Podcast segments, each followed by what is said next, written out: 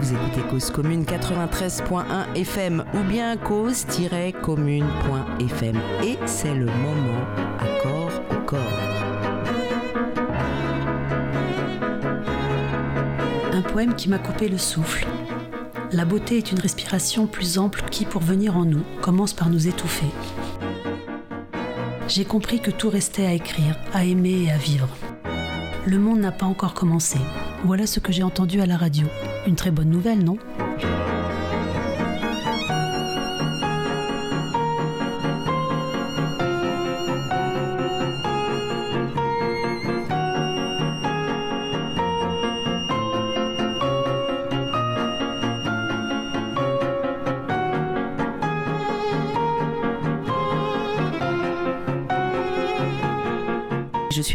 Aujourd'hui d'accueillir Anne Roger et Sylvie Elmidoro pour une émission sur l'hypnose que nous intitulons de la métaphore. Influence. Ce sont donc deux praticiennes de l'hypnose et nous allons nous aider d'un maître ou d'un thérapeute, auteur, un personnage qui est François Roustan dont nous lirons des textes. Je vais essayer de présenter François Roustan, dont le parcours euh, est très significatif en fait, puisque euh, tout au départ, il a été jésuite. Et ça, c'est assez fascinant. Il est resté 20 ans chez les jésuites. Il était éditeur et auteur dans ce milieu-là, jusqu'à temps, et là, vous pourrez me dire si je me trompe, jusqu'à temps de mettre un peu un pavé dans la mare en disant voilà, l'Église fabrique des pratiquants non croyants ou des croyants non pratiquants, grosso modo. Et ça, ça n'a pas vraiment plu au Vatican, qui l'a un peu défroqué, hein, enfin qui en tout cas l'a neutralisé. Et donc François Roustan est parti euh, totalement ailleurs. Il s'est intéressé à la psychanalyse et est devenu thérapeute, euh, tout d'abord comme freudien, on va dire, avec l'école freudienne. Et puis il, a rencontré Lacan et, avec Lacan, euh, il y a eu à nouveau une, une petite crise. Bon, c'était pas très compliqué, je crois, à l'époque de se fâcher avec Lacan, mais c'est ce qu'il a un peu fait. Du coup, au même moment, il a découvert l'hypnose et je pense que l'influence est le livre de cette charnière-là quand il euh, remet un peu en question la psychanalyse et qu'il va vers l'hypnose. Donc euh, dans l'émission Un corps au corps aujourd'hui, on retrouve les trois ingrédients, nos deux praticiennes qui vont nous parler de leur parcours personnel, de leur pratique, éclairée avec des textes de François Roustan. Et il y aura aussi une attention particulière sur le son qui correspond à cette découverte à laquelle nous vous invitons de la pratique de l'hypnose. Anne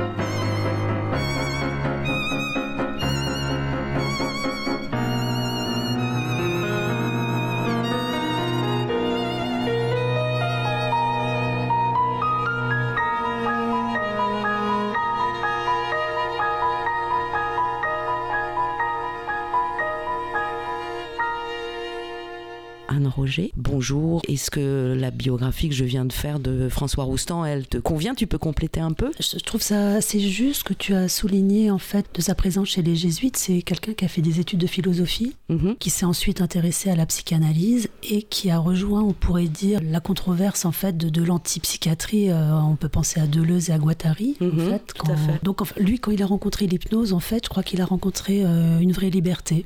Hein, c'est ce que, moi c'est ce que je ressens quand je lis, euh, quand je relis ces textes. Alors après, est-ce qu'on pourra en discuter? Est-ce que la psychanalyse est un carcan? C'est une vraie question, quoi. C'est pas. Je pense que ça a été quelque chose quand même d'extrêmement important dans notre société, et c'est certainement pas quelque chose à, jeter entièrement. Il a ouvert la porte à, quelque chose de très intéressant, en fait, je pense, François Rostand. Alors effectivement, je crois que pour euh, préciser ça, on peut peut-être partir du terme influence. Ça vient de influere euh, en latin. C'est intéressant d'ailleurs parce que ça a donné influenza en latin et en espagnol qui veut dire la grippe. Donc c'est assez proche de ce qu'on peut vivre dans notre époque. Et effectivement comme quelque chose qui se propage, qui est continu en fait, comme une force continue, un mouvement euh, et qui se propage et qui contamine éventuellement. Mais ce qui est intéressant, c'est que euh, François Roustan se sert de, cette notion d'influence pour expliquer dans quelle démarche il est et comment il, il, a envie de se démarquer de la cure psychanalytique. Et donc il va définir l'influence. Alors il, part, c'est très intéressant, le livre est très intéressant parce que retrace toute l'histoire justement en partant de Mesmer, de Mesmer, euh, effectivement du magnétisme, mais même plus loin, l'influence c'était aussi l'influence des astres,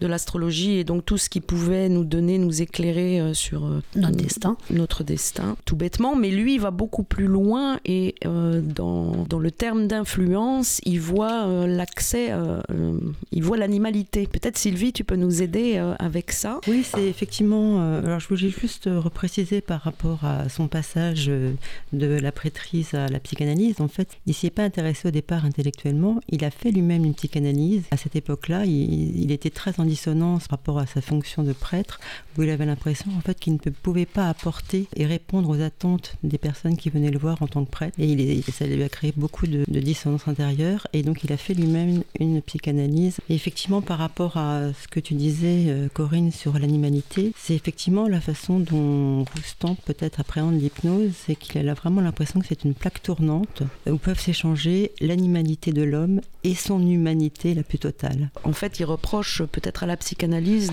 d'enfermer l'inconscient. Enfin, il reproche, en fait, il parle de l'hypnose ericksonienne, comme pour la, psychanalyse. Hein, il pense qu'il y a des choses qui sont utiles et qui sont intéressantes en fait dans ses pratiques, mais que euh, Erickson, même sans, sans avoir euh, créé une pratique, établi un dogme, comme, comme la psychanalyse, enferme un petit peu quand même les, les patients qu'il reçoit dans un certain contexte. Alors on revient à la, la notion de liberté, en fait pour lui, c'est, il faut, enfin, l'hypnose, c'est se contenter de laisser venir. Donc laisser venir effectivement cette, cette liberté totale. Pour lui, la connaissance de soi euh, passait un petit peu trop un, un médian narcissique en psychanalyse. C'était un petit peu la, la, problématique chez certains psychanalystes. Comme il était très influencé également par la culture orientale, hein, pour moi, Roustan, c'était aussi un taoïste quelque part dans mhm. sa démarche, où il y a moins de culture de soi. Et ce niveau narcissique qui, qui enfermait un petit peu la psychanalyse par rapport à la quête de soi, euh, je pense, lui posait problème dans le sens où, pour lui, l'hypnose, justement, apportait cette transformation. Et cette transformation, elle n'était pas par le se raconter, mais plutôt de pouvoir parfois s'oublier pour que les choses puissent se remettre à sa place. Mhm. Mais complètement. Oui, l'oubli, c'est oui. en fait, c'est éviter de, de, se livrer à des reconstructions et ne plus chercher à se connaître pour exister. Je crois qu'il s'oppose même d'abord simplement à la notion de... Enfin, il se pose la question si, on veut, si la personne veut vraiment changer sa relation aux autres, à quoi sert le, transfert en psychanalyse qui en fait lui fait revivre le même type de relation? Euh, Je crois qu'à un moment donné, il se pose cette question-là.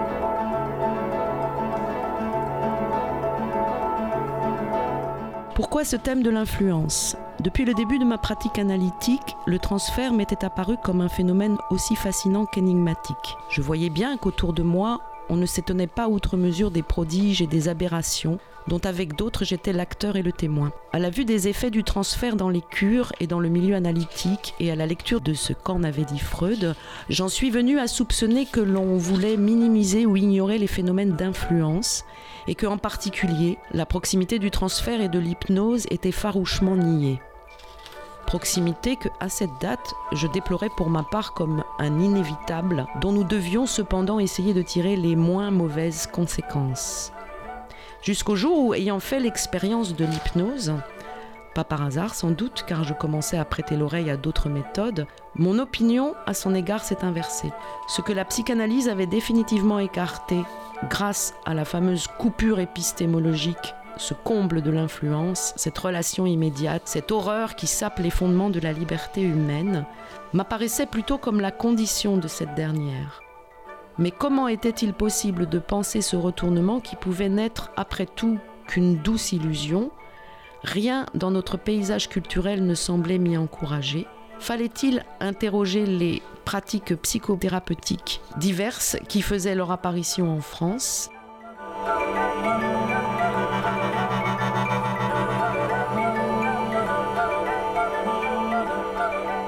On peut définir ce qu'est le transfert aussi. Ok.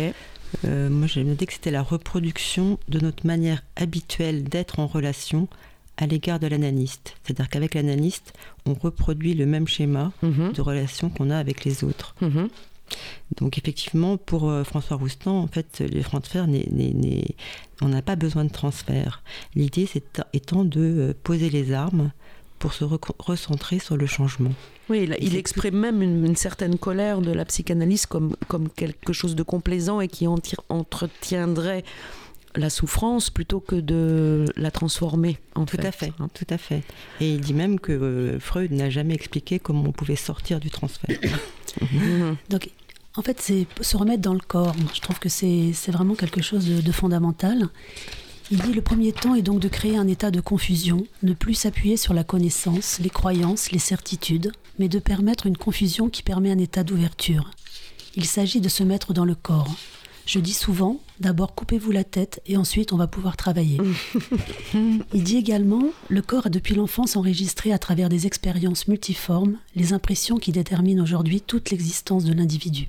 Donc c'est vraiment euh, se remettre dans le corps, c'est vraiment quelque chose de fondamental et ça ramène à cette phrase célèbre, il suffit de s'asseoir convenablement pour être guéri. Voilà, mais après on peut développer évidemment qu'est-ce que l'état d'hypnose, etc il y a une conférence de lui, enfin, ou une interview de lui où il précise ça, euh, que la première chose qu'il demande à son patient, c'est euh, simplement de, euh, de prendre le temps de sentir comment il est assis, dans, quel, dans quel ressenti physique, dans quelle disponibilité physique il est, et de peut-être changer deux, trois choses dans son corps avant de rentrer dans une séance, ou, ça c'est très très concret. Et, et en fait, c'est aussi faire confiance à son corps et retrouver euh, un mouvement.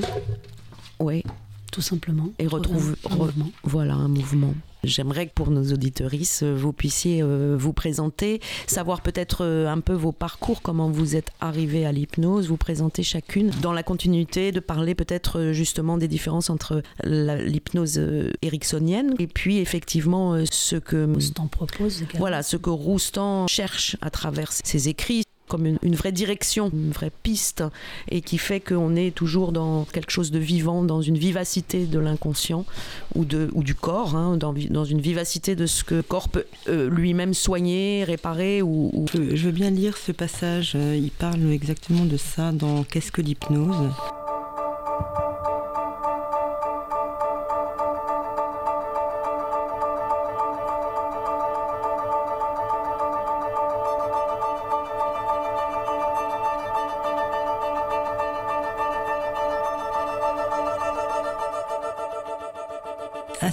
Qui est égaré, l'hypnothérapeute demandera, par exemple, si le fauteuil lui convient, s'il peut sans cesse poser sa tête sur le dos du fauteuil, si les bras du fauteuil ne sont pas trop étroits pour qu'il y laisse peser ses bras, si le contact du cuir des bras du fauteuil ne lui est pas désagréable, si le siège n'est pas trop haut et ne l'empêche pas de poser tranquillement ses pieds, etc. etc.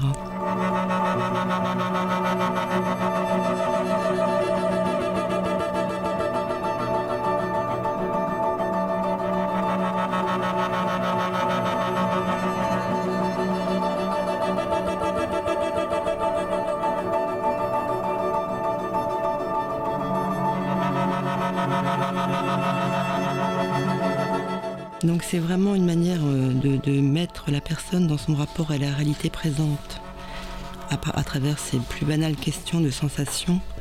C'est vraiment une manière de se de, sentir et d'être dans l'instant présent. Le fait de savoir s'installer sur un fauteuil, se poser avec l'autre, de laisser la musicalité de l'instant donner du relief à nos perceptions, est en fait un travail d'une densité incroyable.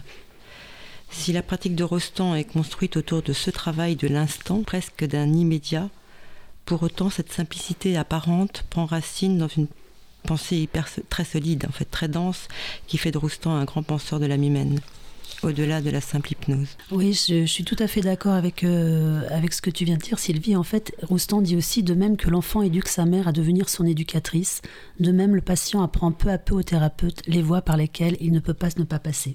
Mm.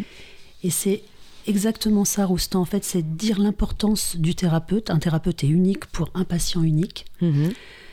Et ce qu'avait défini Erickson, non, euh, dans, sa pratique. Absolument. Et en même temps, il dit le, le thérapeute doit être le plus léger possible, léger quant au savoir et à la compétence. Donc en fait, il est unique. Et en même temps, il dit chaque thérapeute, quelle que soit l'ampleur de son champ relationnel, reste limité. C'est-à-dire qu'en fait, c'est la confiance au patient, ça.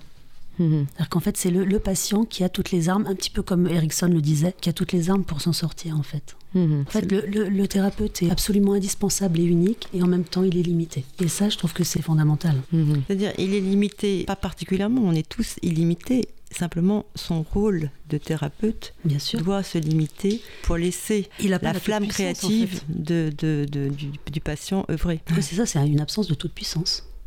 Oui, pour laisser l'autre s'exprimer et euh, s'auto-guérir. Oui, il y a vraiment la, la notion de l'auto-soin, mm, c'est-à-dire apprendre à l'autre à laisser l'autre, laisser mm. l'autre, euh, enfin laisser euh, faire, ouais. Mm, le mettre en conscience qu'il s'auto-soigne et qu'il peut s'auto-soigner. Ce qui donne un côté très actif au, patient qui, qui, qui a un, vrai rôle actif et. C'est ça, c'est en fait le patient apprend peu à peu au thérapeute les voies par lesquelles il ne peut pas ne pas passer. Mm, tout à fait. Euh, donc Sylvie, euh, Sylvie Elmidoro, est-ce que tu peux nous raconter un peu comment tu es venue, euh, qu'est-ce qui s'est passé, qu'est-ce qui t'a conduit là? Alors moi j'ai découvert l'hypnose il y a une dizaine d'années. je venais de faire un film sur le chamanisme pour France 5, parce que j'étais productrice de documentaires pour la télévision à l'époque, et ça m'a fascinée. j'ai beaucoup, beaucoup, travaillé avec un chercheur du CNRS sur ce sujet, beaucoup, beaucoup, lu. À la suite de ça, j'ai développé un, un documentaire sur le cerveau et donc je me suis intéressée évidemment euh, à, ce bel outil qu'est le cerveau et ses potentialités, et notamment aux, états modifiés de conscience.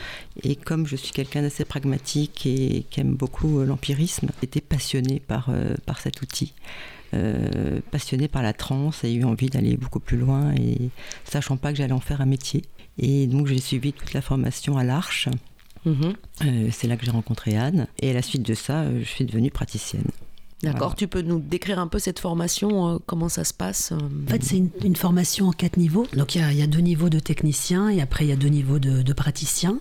Parallèlement, on a la possibilité aussi de suivre dans cette école des cours de psychopathologie, ce qui est quand même, euh, je trouve, plutôt indispensable. Et puis, il y a une formation aussi d'hypnose conversationnelle que, que, tu as suivie aussi, mmh, Sylvie. Tout à fait. Qui est alors l'hypnose conversationnelle Alors en fait, si tu veux, c'est une, une façon de pratiquer l'hypnose. Ça peut se pratiquer au café, en fait, tout simplement. Comment on peut, c'est de la communication, comment on peut, euh, par des suggestions, une hypnose indirecte, amener la personne à... Est-ce que ça veut dire, par exemple, parce que finalement, euh, comme d'ailleurs euh, dans le chamanisme, il y a quelqu'un qui qui part en voyage et l'autre qui le guide. Euh, en tout cas, dans le chamanisme, c'est souvent euh, ça. L'âme peut s'envoler ou se transformer ou faire son voyage parce que le chaman est un guide. Et donc, dans l'hypnose, il y a, à mon avis, parfois cette dimension où il y a quelqu'un qui part et l'autre qui le guide. Et est-ce que dans le conversationnel, c'est précisément ben, de dire on part tous les deux dans, dans un même chemin qu'on fait ensemble ou... Je parlerai moins de voyage dans l'hypnose euh, conversationnelle. Je pense que c'est plus une manière, en fait, par la conversation, de pouvoir euh, dénouer euh, des croyances limitantes, mhm. euh, de pouvoir déjouer quand, quand une personne est un petit peu trop scotchée sur ces problématiques, pouvoir un petit peu ouvrir le champ de conscience pour avoir une mhm. vision un petit peu plus globale de la situation et puis qui rentre dans quelque chose d'un petit peu plus, un peu plus large, un peu plus grand. Donc c'est vraiment un travail qui n'est pas un voyage, c'est pas une transe pour moi le, euh, en fait, elle sert plutôt pour euh, au moment de, de l'anamnèse quand on rencontre la personne, mm. voilà, détruire des croyances, euh, apprendre à, à, diriger une conversation en fait pour, euh, pour permettre à la personne d'aller un petit peu plus loin et d'aller de plus tard entrer en transe. Oui, c'est une préparation à la transe, tout à fait, pour aboutir en fait à son objectif de séance, qui n'est pas forcément la même d'ailleurs à la fin de la madness qu'au début. Quelle est, la, voilà, quelle est la demande La demande en fait, euh, que personne ne vient faire une séance d'hypnose juste par curiosité. Mm-hmm. Les gens viennent parce qu'ils ont un un, changement à, aborder, mhm. un, traumatisme à traiter, euh, une douleur à, dépasser. Et donc la mamnèse va nous aider, va, va nous, nous aider à, comprendre ce pourquoi la personne est venue et ce qu'elle a envie de modifier, quel voyage elle a envie de faire. Et parfois, entre le début et la fin, c'est pas la, ça peut changer parce que la personne n'a pas forcément vu derrière son intention, peut-être superficielle, qu'il y avait autre chose de plus important pour elle. Un train, un train peut en cacher un autre. Exactement. en fait, d'où le, d'où l'hypnose conversationnelle, parce que ça va nous, on a des, on a des outils pour un petit peu aller un peu plus loin, pour euh, accompagner la personne, euh, pour rechercher vraiment son, son, son envie euh, profonde. Mhm. Voilà, qu'est-ce qui se cache, derrière je veux arrêter de fumer ou je voudrais mincir mhm. Parce que c'est, voilà, 15 personnes peuvent avoir envie d'arrêter de fumer et derrière il y a, des, il y a 15, 15 personnes différentes mhm. et 15 histoires surtout. D'accord. On poursuit Sylvie sur euh, ton parcours et comment tu travailles euh, actuellement. Erickson disait au cours de sa pratique qu'il avait appris au cours des années qu'il essayait trop de diriger les patients. Il disait Cela m'a pris longtemps de laisser les choses se faire d'elles-mêmes et d'utiliser ce que les sujets me présentent. je comprends fort bien ce qu'il a voulu dire parce que je l'ai vécu moi-même. C'est tout le processus en tant que thérapeute euh, qui s'opère au cours de notre pratique, au fil des expériences. Pour moi, euh, depuis dix ans, j'apprends à, défaire ce que j'ai appris. Mhm. On a plein de savoirs, on a plein d'outils, on a plein de techniques pour accompagner l'autre, mais je crois que la seule chose à faire, c'est vraiment parvenir à se délester de tout ça et laisser venir ce qui vient. Moi, c'est vraiment comme ça que j'appréhende aujourd'hui une séance d'hypnose, non pas par le mental ou la volonté de faire, mais plus par le non-agir, mhm. le laisser faire. Voilà, l'abdication du vouloir. C'est vraiment euh, tout un, travail de posture sur soi, une posture à trouver, un équilibre, euh, plus être dans l'oubli de soi, ne rien attendre, alors qu'on a au départ, euh, on, est, on, est, très en attente de changer l'autre. Je pense qu'avec la pratique, vraiment cette quête de virginité intellectuelle, j'essaye de me placer à un endroit où il n'y a plus de certitude, mhm. plus de savoir, plus de mental, et me laisser surprendre, me laisser inspirer par ce qui vient, comme une métaphore, un mot, ou parfois rien, juste la présence du silence, Mhm. Se laisser inspirer par cette part créative en soi qui nous guide, qui nous inspire. Accueillir l'indicible, accueillir l'invisible. Enlever les couches du connu pour explorer l'inconnu. Aller vers l'inexploré. Et je crois que c'est cette présence euh, presque neutre, d'être totalement pleinement dans l'instant, une intense présence, parfois silencieuse. C'est cette posture qui est exigeante et qui est difficile à, à équilibrer, sans interférence de sa propre histoire, sans rien projeter, sans rien déduire, juste laisser les liens faciles, en quelque sorte se détacher du connu pour euh, autoriser l'autre à être dans sa propre liberté inconditionnelle. C'est-à-dire être dans une présence intense et à la fois s'effacer complètement pour que l'autre puisse juste prendre ses ressources, se centrer sur ses ressources qui sont les siennes. C'est laisser les choses se faire, laisser la vie œuvrer dans ses mystères, sa magie, une alchimie, et laisser l'autre se laisser traverser par le flux, par le mouvement, par le mouvement de la vie. Donc c'est vraiment pour moi une co-création lors d'une séance. Une séance parfois c'est pas toujours le cas, mais c'est vraiment un moment de grâce. Alors pour rebondir là, parce que en fait je pense que, ce que tu, tout ce que tu viens de dire, je le perçois comme, euh, comme aussi quelque chose qui peut être vraiment un très long travail, qui est pas forcément accessible à tout le monde, et même qui est jamais gagné complètement. Qui jamais terminé, tout à fait. J'y pensais là, un entretien de François Roustan où il raconte une anecdote d'une femme assez bourgeoise qui vient lui, lui rendre visite et qui, effectivement, c'était quand même euh, un grand intellectuel, un philosophe et un grand penseur. Et donc, elle, elle vient en s'attendant à ce qu'il y ait un, vrai, un vrai dialogue, un vrai discours. Et, en fait, il, raconte que la première chose qu'il lui demande, c'est surtout de se taire et de faire silence. Mm. Et même plus loin, et, elle, et, donc elle se révolte un peu. Elle lui dit Mais attendez, je viens euh, prendre vos conseils et je viens. Il m'a dit que vous étiez un faire quelque chose, faire quelque chose d'intelligent. Et il lui dit Bah non, en fait, euh, la seule chose que je peux vous proposer, c'est d'être idiot. Et ça, c'est très très beau. Et ça, relie au gay savoir. Hein. Mm. ça le relie à Nietzsche. Ça... Et il raconte qu'elle n'est jamais revenue. avec beaucoup d'humour. Voilà, avec beaucoup d'humour. Ça, et ça, c'était Roustan. voilà, c'est le personnage euh, mm. un peu euh, de Roustan. Mm, tout à fait. Est-ce que Anne, tu peux nous parler de ton parcours? Comment tu, toi, tu es arrivée euh, Par quelles circonstances? Quels sont les liens qui t'ont amené jusqu'à l'hypnose et jusqu'au fait d'être praticienne et de, et de donner des soins? J'ai découvert euh, cette pratique suite à une formation en sophrologie. La sophrologie que j'avais hum, découvert en fait un moment euh, de façon un peu classique au moment d'une préparation à l'accouchement. Donc je me suis formée dans un premier temps à la sophrologie et j'ai eu envie d'aller un petit peu plus loin avec, euh, avec l'hypnose. J'ai découvert l'hypnose et j'ai rencontré également Sylvie lors de cette formation, enfin de ces formations. J'ai suivi aussi des, des cours à Paris 8 de, psychologie, en particulier en systémie familiale. Mmh. Et je trouve que tout ça euh, se, répond et est très juste en fait, parce que tout comme la transe en fait est un type spécial d'échange entre deux personnes, je pense que tout symptôme est relationnel, tout problème est relationnel. Je rejoins tout à fait ce que dit Sylvie par rapport à l'évolution de cette pratique, c'est-à-dire qu'en fait, on se forme, on a besoin de, enfin, ce qui est normal, hein, on s'entraîne, on apprend des techniques, on lit des livres, etc. Et plus, plus j'avance dans, le temps et dans, plus je, fais confiance à l'autre, plus je crois euh, que toute hypnose est auto-hypnose en fait. Je pense qu'effectivement, tu parlais de guide tout à l'heure, peut-être qu'on est juste comme ça un, passeur, un passeur, un serviteur. Mm. Voilà, c'est en fait, on peut être une aire de, résonance et l'important, c'est de laisser la liberté au patient de, de pouvoir vivre ce qu'il a à vivre, en fait. Hmm. Se réinventer, tout à fait. Bon, guider, c'est pas rien non plus. C'est aussi donner licence à la personne d'aller euh, où elle ne pourrait pas forcément aller tout seul. Complètement. Et en fait, je, pense aussi. Euh, en fait, j'ai lu un jour un livre qui s'appelle Écouter, et en fait, où cette femme disait, elle était, elle est psychologue, et elle dit à quel point, en fait, ce sont plutôt les les patients qui lui ont appris, les livres, plus que les cours de psychologie ou toutes les techniques qu'on peut apprendre. Mhm. Et alors, bon, je, pense qu'on a besoin à un moment de, de, se... Enfin, on est dans une société très cartésienne, on a besoin de se raccrocher au savoir à un moment donné. Mhm. Mais c'est ce qu'explique Roustan dans ses livres. Je trouve c'est à un moment donné, quand on sait tout ça, comment on peut oublier mhm. Voilà, de la même façon que quand je crois que c'est un peu comme du solfège. De toute façon, l'hypnose est quelque chose de musical, justement. Mhm. Il y a un moment, on oublie le solfège et on joue. Voilà, la musique est plus forte. Oui, on, sort, on dépasse ces techniques pour aller vers, euh, vers la vie, tout simplement, vers le flux. Alors ça, c'est aussi un très beau va-et-vient parce que le désir peut euh, conduire à la technique. Je reprends l'image de la musique. Euh, c'est parce qu'on a envie de jouer de la musique qu'on va peut-être euh, se fader le solfège au bout d'un moment, mais parce qu'on a réellement le moteur est là, quoi, en fait. Donc il y a un va-et-vient avec effectivement ce qu'on doit le lâcher prise et le fait d'aller aussi euh, peut-être euh, d'être quand même dans, une certaine formulation pour qui fait avancer aussi en fait. Exactement.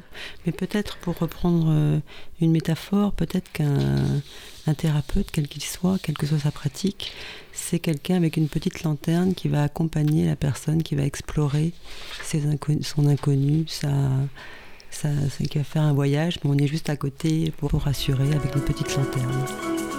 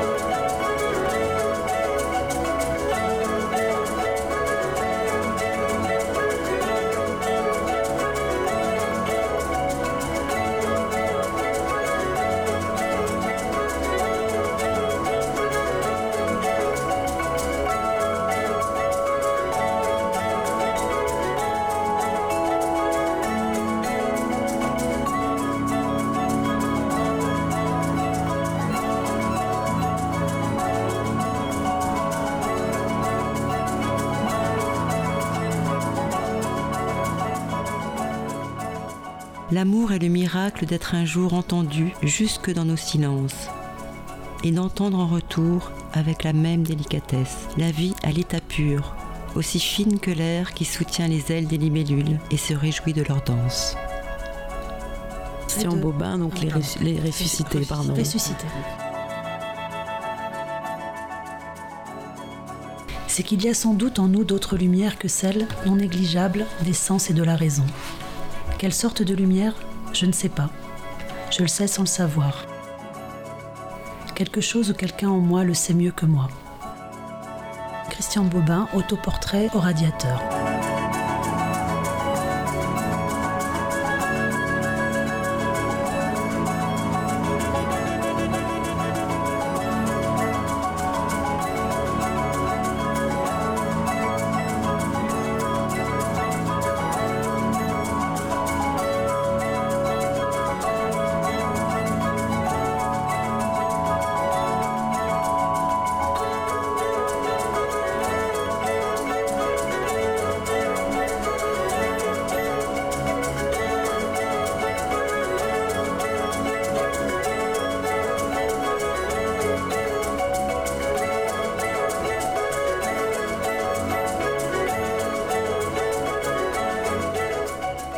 Lâcher la volonté de vouloir. Mm. Lâcher, euh, c'est ça, rentrer dans le moment en fait. Laisser la liberté à l'autre de bah, d'essayer et peut-être de, de se tromper encore une fois.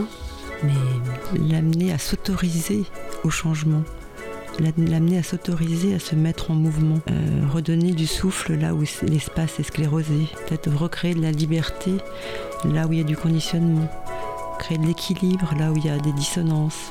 Mais c'est l'autre qui fait, Mhm. même si on a cette intention. Et c'est là où c'est euh, parce qu'on parle de tout ça et en même temps euh, on est on est assez euh, enfin, il y a une légèreté je pense et en même temps il y a une dans ce qu'on dit et en même temps il y a quelque chose d'un peu euh, qui, qui ressemble un peu au livre de Roustan où c'est pas évident les premières fois qu'on qu'on approche toute cette Bien pensée. sûr. Pour essayer d'être très concret, euh, je, vais, vous, demander comment réellement vous faites, c'est-à-dire comment se passe une séance. Par exemple, à l'école, quand vous avez appris, euh, est-ce que vous vous serviez de cobayes mutuellement? Beaucoup de pratique, ouais, que de la pratique. Donc comment ça se passe ça Et justement, je pense que là tu abordais Anne quelque chose de très important, c'est-à-dire la volonté. Comment ne pas être volontaire, c'est tout un travail. En tout cas, peut-être euh, euh, nous raconter vraiment euh, très concrètement vos rituels et ce que physiquement euh, euh, est mis en place avec le patient ou avec euh, le partenaire. Ouais, moi j'ai envie de dire qu'il n'y a aucune séance qui se ressemble, que chaque séance que l'on fait est vraiment unique Mm. Et dépend de, de- de la personne qu'on a en face de nous. Moi j'essaye quand même beaucoup de faire travailler le corps autant que se peut en hypnose et je fais très souvent, voire tout le temps, une lévitation de la main parce que je trouve qu'il se passe beaucoup beaucoup de choses dans ce geste, dans ce gestuel pour justement mettre le corps en mouvement et mettre la personne dans sa liberté d'être. Donc ça, moi, c'est une pratique que je que j'ai- que j'aime bien faire parce que je trouve que ça marche bien, qu'il y, a des- il y a des belles choses qui se passent. Tu peux la détailler un peu C'est quoi une lévitation de la main Ce qu'on appelle une lévitation de la main, c'est qu'en fait, sous hypnose, la personne euh, va lever la main sans volonté. La main se lève naturellement, d'une manière fluide, puisqu'on on l'amène à, On lui suggère. on lui ouais. suggère d'une manière indirecte. Et en fait, euh, la personne déjà de ressentir qu'elle est capable de faire des choses comme ça sans volonté, c'est déjà une ouverture au lâcher prise. C'est déjà une ouverture à l'autorisation en soi d'ouvrir quelque chose d'inconnu. Donc je trouve que c'est une belle approche, une belle introduction à une séance d'hypnose. En fait, on, on fait comprendre, en, en faisant une lévitation de la main, on fait comprendre à la personne qu'il y a un autre espace. Mhm. Elle reste consciente, hein, bien évidemment, parce qu'on reste toujours conscient euh, lors d'une d'une séance d'hypnose, mais tout d'un coup, son corps a- peut avoir un mouvement dont elle n'est pas euh, consciemment responsable. C'est-à-dire qu'elle entend les suggestions et la main se lève de façon autonome. Mhm. Donc c'est assez surprenant. Et d'emblée, ça ouvre, euh, ça ouvre des possibles, en fait, évidemment. On parlait de l'école tout à l'heure, et effectivement, nous, notre, enfin, la formation à l'Arche, elle est vraiment axée sur, sur la pratique. Donc on passe des semaines entières, en fait, à être à trois, enfin, on- ça, ça, les, les groupes changent, mais en fait, on est chaque fois trois personnes, et il y a un observateur, un hypnotiseur, et puis un hypnotisé. Et en fait, c'est une série d'exercices qui permet de- de- d'apprendre les différentes techniques de l'hypnose. Différents protocoles. Voilà, et donc on passe ces semaines à, être, à rentrer en transe, en fait. Par exemple, c'est quoi la suggestion euh, pour déclencher ce mouvement spontané du corps? Et bon, j'imagine que effectivement, ça donne simplement euh, la permission que la personne peut être à l'écoute de son corps en fait. Et de, Oui, et de- puis c'est en fait entrer en lien avec cette, notre- la partie de nous-mêmes qui est l'imaginaire, tout simplement. D'accord. C'est-à-dire qu'effectivement, il y a souvent, souvent les adultes ont perdu cette capacité d'imagination qu'ont les enfants quand ils jouent et qui croient vraiment à ce qu'ils font. C'est-à-dire que quand un enfant prend une tasse de, de- de thé et la met à sa bouche, il a vraiment l'impression qu'il y a du thé et qu'il est en train de boire du thé. Mm.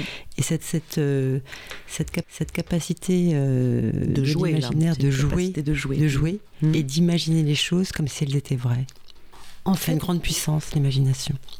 En fait, les suggestions, elles sont par exemple pour une lévitation de la main, elles vont être sur la légèreté, sur l'ouverture, sur un état d'apesanteur. Voilà, et donc ça fait effectivement appel à l'imaginaire. Mais concrètement, ce que ça produit, c'est que le corps euh, s'ouvre et, et- et- Alors, ça et- dépend et- des gens. le geste, Ça oui, dépend des gens. Il y a des gens pour qui euh, la main ne, ne décollera pas, mais peu importe. On va dire il se passe quelque chose, puisque de toute façon, euh, Même si c'est que les quelques doigts qui frissonnent, c'est déjà un début de travail. On peut demander aussi à un doigt de répondre euh, oui. En...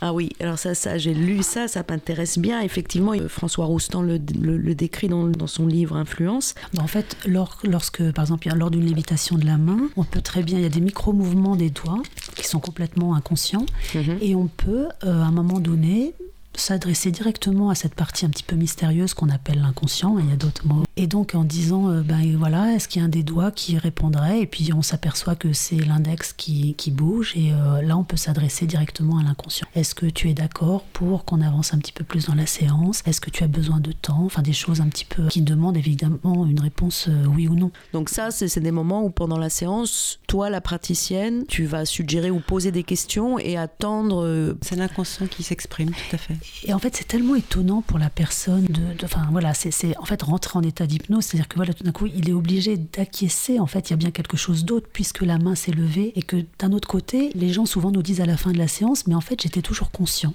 Je sentais ma main qui se levait, mais je vous entendais aussi et j'étais conscient. Bah, évidemment, on reste conscient, mais ça valide, ça valide un état autre. Mhm. Ça valide un autre espace quand même, cette main qui se lève. De façon plus générale et philosophique, Rostand dit que ces états de conscience autres redéfinissent un autre rapport espace-temps, effectivement ce que tu viens de dire, que euh, comme euh, voilà, on, rêve, on, rentre en hypnose, on, est en hypnose sans le savoir, des fois dans la journée, au volant de sa voiture, non? Enfin, c'est pas des états qui sont déconnectés de la vie. c'est des états de concentration extrême en fait. Mm. Euh, et la problématique, c'est est-ce qu'on doit analyser ça sans souvenir ou au contraire, est-ce que en sortant d'une séance avec toi, Anne, ou toi, Sylvie, on se souvient de ce qui s'est passé ou au contraire, on a un blanc total, on ne sait pas? Pas forcément. Soit on se souvient, soit on se souvient pas du tout, mais les deux sont accueillis. Il n'y a pas de il n'y a, pas a, pas quelque chose de bien et de pas bien. Bah, Rostand parle de l'oubli, en fait, mm. de l'utilité de l'oubli. Par exemple, là, je, je pars là dans un état d'hypnose. Et, est-ce que, euh, est que je vais vers un partage avec vous? C'est-à-dire, est-ce que je vais vous raconter les sensations que j'ai eues, ce que j'ai vu, ce que j'ai pas vu? Ou est-ce qu'au contraire, euh, ça va rester. Euh, je demande si la personne a envie de partager quelque chose après la, séance. Et ça arrive que les gens, effectivement, partagent ce qu'ils ont vécu et d'autres qui ne le font pas. Mm-hmm parce que difficulté de formuler ou parce qu'un ou parce qu'oubli ou... parce qu'oubli. ou parce que c'est des sensations qui sont compliquées euh, compliquées de mettre des mots dessus. Il y a beaucoup d'émotions qui, qui, même si c'est pas forcément la recherche mais il y a des beaucoup d'émotions qui sortent lors d'une séance d'hypnose et après. Des pleurs euh, bien sûr. Même si c'est pas c'est pas une intention. C'est pas le but, mais, mais, c'est traversé, ça traverse. Je trouve que c'est souvent euh, là que les, séances sont réussies aussi, dans le sens où effectivement, à partir du moment où il y a l'émotion, c'est que le corps s'exprime, ça traverse. Mhm. je trouve ça très très bien quand il y a des émotions. Tout euh, événement passé, toute expérience ou tout trauma a effectivement une, euh, une trace émotionnelle ou énergétique dans le mhm. corps. Donc effectivement, l'hypnose est là aussi pour euh, faire prendre une distance par rapport à la charge émotionnelle qui a été vécue dans le passé et qui a pu être souffrante, ou regarder cette histoire en se racontant quelque chose de différent. Puis remettre en mouvement, c'est ça, c'est le MDR euh, ou l'arythmo qui font en fait, euh, qui utilisent l'hypnose. Alors oui, vous pratiquez aussi. Alors je ne sais pas si toutes les deux, mais euh, donc ce que j'appelle moi de façon rapide et certainement raccourcie le mouvement des yeux. Ou est-ce que vous, est-ce que tu peux me raconter ça, Anne? En fait, c'est Shapiro, une psychologue américaine, qui s'est rendue compte. Elle venait d'apprendre qu'elle avait un cancer. Elle s'est rendue compte que en suivant des oiseaux, de, enfin, le mouvement des oiseaux, euh, elle s'apaisait en fait, son, son état de, de, mm. stress s'apaisait. Mm, mm.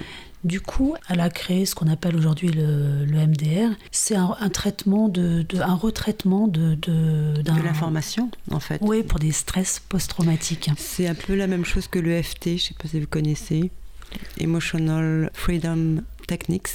Quand la personne rencontre le, par exemple une voiture, si elle a eu un accident de voiture et que le trauma vient de là, ça va ressurgir. ce stress va être réactivé. Et du coup, traité soit par des points d'acupuncture en EFT, soit par euh, le mouvement des yeux ou un tapping sur les genoux, permet de, euh, de remettre en fait le trauma, entre guillemets, en mouvement, en fait, de, le remettre dans le corps. Et du coup, le, trauma n'est plus figé et la personne n'est plus euh, sujette au stress post-traumatique. le tapping, ah, le tapping. Bah, c'est tapping, ça peut être en tapant sur les, sur les genoux C'est refaire des connexions ou s'intéresser à la plasticité des connexions en fait, c'est-à-dire au fait que les connexions peuvent, euh, elles sont plastiques, elles, on peut les remodeler. Mais par contre là, on ne sait pas exactement expliquer comment. On sait qu'il y a une plasticité neuronale, mais expliquer le pourquoi du comment, le tapping ou le mouvement des yeux, parce que le mouvement des yeux, pour toi, c'est un mouvement spontané. Comment tu l'influes Comment tu le, La personne suit en fait un doigt ou. Euh, et alors, le tapping, ça, ça, permet aux gens, par exemple, de fermer les yeux et d'être plus à l'intérieur d'eux-mêmes, en fait, tu vois. Donc, c'est vraiment, ça, c'est le praticien qui voit avec le patient comment lui veut, euh, veut fonctionner. Et c'est toi qui lui fais du tapping, c'est lui qui fait du tapping C'est toi, c'est le, le praticien. D'accord, donc en fait tu lui donnes des informations comme ça. Euh, en fait la personne te raconte son stress, son, son, trauma, et en fait en fermant les yeux ou alors en suivant le mouvement et en faisant du tapping, elle va essayer, de, elle va revivre ce stress. Et l'idée c'est de faire diminuer sur l'échelle du stress la charge émotionnelle. Mmh. Mmh. Voilà, Donc ça paraît un petit peu, c'est un peu simpliste parce que quand on est formé à ça, on se dit tiens rien qu'avec un mouvement des yeux ou en tapant comme ça, mais ça marche. Mais en fait, si on racontait son histoire plusieurs fois, et au bout d'un moment, la charge émotionnelle effectivement descend. Parce qu'à force de raconter, alors on pourrait penser en analyse que c'est l'inverse, hein. à force de répéter, répéter, on creuse les choses, mais euh, ça... Oui, c'est une mise à distance en fait euh, de la charge émotionnelle, mais effectivement, c'est aussi ça rejoint complètement l'intelligence du corps mm-hmm. et la force du mouvement spontané. C'est-à-dire qu'à un moment, quand on se connecte avec l'émotion traumatisante ou souffrante, elle se dissipe naturellement. C'est vrai que la mémoire traumatique, enfin dans un cas de viol ou d'accident ou d'agression vraiment très violente, en fait, le problème c'est de ne plus avoir, de ne pas avoir l'histoire alors que le corps a vécu quelque chose et qu'il n'y a pas de mots ou de, enfin qu'il y a un réel. Euh, Mais ça, c'est ce qui se passe aussi pour, euh, tout à fait, bien sûr, pour euh, les enfants prématurés, etc., où tout d'un coup, c'est le préverbal. Donc il y a un moment, c'est le corps, effectivement, comment faire revivre euh, les, les traumas ou les émotions par le corps. Ça, c'est très intéressant aussi chez François Roustan, c'est que j'ai l'impression qu'il euh, il n'y a pas de guérison comme en psychanalyse pour lui. Il y a euh, simplement le fait de regarder les choses différemment ce qui est quand même une très grande nuance, c'est-à-dire de changer sa position, de changer ses relations. Et, il dénonce quand même une petite illusion de la psychanalyse euh, qui voudrait qu'on puisse pas échapper euh, de, façon fatale à un certain type de relation et que surtout on, en guérisse comme ça euh, après analyse. Voilà, il s'oppose, il, va même complètement à l'opposé, puisqu'il dit qu'en fait c'est s'approprier sa souffrance bien plus que. Enfin, l'hypnose, il dit c'est peut modifier sans cesse l'existence. Elle apparaît comme l'éveil à un art de vivre, effectivement c'est une mobilité sans relâche après. Donc c'est pas on, on est soigné et puis on passe à autre chose. C'est être dans le mouvement de la vie en fait, tout simplement. Mhm. Parce que quand on a vécu des choses comme ça, comme ce dont tu parlais, des viols ou des, traumas, euh, comment vivre avec ça? Mais je crois que c'est une mobilité sans relâche, c'est-à-dire qu'il y a des moments où ça va peut-être, euh, voilà, on, tu peux pas dire je, je, suis guéri, je suis pas guéri, quoi. Enfin... Oui, c'est ça en fait. Ce qui, ce qui un niveau plus simple, il dit que de toute façon on ne peut pas changer la réalité de ce qui a eu lieu ou de ce qui se passe ou, une certaine réalité on ne va pas la changer, on va juste l'aborder différemment en mm, fait, mm, mm. se positionner euh, différemment, changer de posture par rapport à elle, mais on va pas euh, voilà. Et aussi je pense que c'est aussi une invitation à hum, ce qui dans notre société n'est pas évident parce que hum, voilà que la souffrance est déjà une résolution quelque part et qu'on n'a pas forcément en avoir peur ou, ou la société aime pas les gens qui sont en souffrance Surtout en ce moment. À la fois oui, et à la fois, ce que dit Roustan, c'est il dit gémir, ruminer, récriminer, chercher une écoute, une consolation pour mieux patauger dans nos problèmes. Non, il faut au contraire en finir avec la plainte, dans son livre Finir avec la plainte, sortir de notre moi chéri que nous cultivons à coups de jérémiade. À cette condition, nous pourrons vraiment refondre notre existence pour nous ouvrir enfin au monde et aux autres effectivement, on est dans le développement personnel où on n'a plus le droit de souffrir, tout va bien, méthode Coué. Mm. Et à la fois, on est aussi dans la jérémiade et la plainte euh, Mais euh, très égotique et mm. narcissique. C'était il y a quelques années qu'il a écrit ça. Tu vois, aujourd'hui, je, je pense qu'effectivement, on est dans une société où euh, c'est la psychologie du bonheur. Mm-hmm. On n'a pas le droit d'avoir mal. Les gens qui vont mal, c'est mm. on est coupable d'être malade. C'est quand même un petit peu. c'est la double peine. Oui, oui. Ce que j'avais l'impression de lire chez Roustan, mais c'est que la, on va pas enlever la douleur, on va, on va, on va changer effectivement la relation de ressassement, de plainte, la, façon un peu euh, narcissique de l'aborder, euh, parce qu'en fait, euh, on l'a déjà un peu mentionné tout à l'heure, il invite vraiment à, hum, à sortir de l'ego. En fait. Exactement. C'est là qu'il a une vision assez euh, orientale, en fait. Hein. C'est là ceux qui disait les choses ne changent pas, seules changent la façon de les voir. Voilà. Bah oui. Et Rostand dit nous sommes, euh, nous sommes malades de la complaisance à nous dire. oui, le mental est bavard. Le mental a besoin de, de se raconter en permanence. C'est là où il euh, invite à explorer autre chose. Mhm. Voilà, c'est plus le pourquoi des souffrances, et ça c'est ce qu'on apprend effectivement euh, avec Erickson, mais le comment les modifier. Il semblerait qu'Erickson essayait de, d'avoir des relations tout à fait singulières avec chacun de ses, de ses patients et qu'il était beaucoup plus dans chercher et toujours et continuer de chercher euh, ce qui correspondait à la personne. Mais donc on lui reproche d'être un peu dans, une, dans un singularisme comme ça. Euh. Alors effectivement, Erickson, c'est, enfin, contrairement à Freud, il n'a jamais proposé de théorie. Et en fait, chaque, euh, chaque patient, pour lui, d'ailleurs dans, dans, ses livres on le voit très bien, chaque patient amenait, euh, en fait il se servait du symptôme du patient pour proposer une thérapie euh, individuelle. C'est Personnalisée, ce tout à fait. Ouais, c'est ce que lui reproche Rostand, parce qu'en fait il dit, voilà, effectivement là, c'est dans son livre Influence, il parle de, de ça en fait en disant finalement, il y a une certaine manipulation. Oui, enfin, pour, pour moi, Erickson, il considérait la transsymptotique vraiment comme un état d'apprentissage. Mhm. actif à un niveau inconscient. Autrement dit, un apprentissage sans objectif, sans conscience. En fait, c'est vraiment l'inconscient qui prenait le pas d'une manière autonome, comme dans le rêve. C'est-à-dire la c'est un état dans lequel euh, les biais et présupposés habituels du cadre de référence conscient du sujet ne sont plus actifs, sont donc minimisés. Et donc c'est là que l'apprentissage et l'ouverture au changement peuvent avoir lieu d'une manière plus efficace toute la théorie de Derrickson se base là-dessus, en fait, hein, sur l'apprentissage du nouveau en transe. Mhm. Alors en même temps, enfin, c'est là où Roustan, euh, son Roustan euh, s'est intéressé à Erickson, mais il va beaucoup plus loin par rapport à la liberté en fait de, de l'individu. Il y a plus, il y a moins d'intention chez Roustan que chez Erickson. Erickson a l'intention de, de, soigner vraiment la personne. Et, bon, après, c'était, c'est pas du tout la même époque non plus. Hein. C'était oui, il faut remettre dans le contexte de l'époque parce que Erickson était vraiment dans le faire au début et après, il a beaucoup été moins dans le faire parce qu'il a beaucoup remis en question cette partie-là aussi, d'être moins dans l'intention de. Euh, il était peut-être un peu sauveur au départ, euh, de par, par son histoire aussi, parce que je pense que quelqu'un qui avait quand même euh, beaucoup souffert depuis l'enfance. Et donc, il était vraiment dans le dans le côté un petit peu sauveur par rapport à ses patients. Et je pense qu'au cours de sa vie, il a aussi, euh, bien sûr, fait évoluer sa, pratique aussi. Ouais, puis c'était quasiment, euh, pas un siècle, mais bon, 50 ans, bien 50 ans de différence.